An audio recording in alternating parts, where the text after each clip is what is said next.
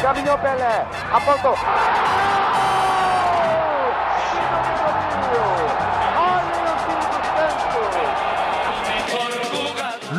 Grand parmi les plus grands premières stars internationales, il était le football, le Brésil, la grâce et l'efficacité, le roi Pelé et ses 1281 buts, élu plus grand joueur du XXe siècle par la FIFA et même plus grand athlète par le CIO. Il reste à ce jour le plus jeune vainqueur d'une Coupe du Monde à seulement 17 ans.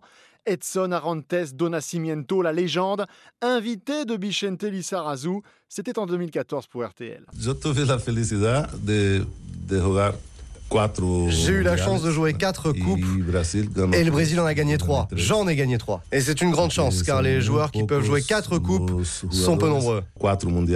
1958, 62, 66 et 70. Pas la moindre défaite avec la Seleção brésilienne lorsqu'il est associé à l'autre magicien Garincha.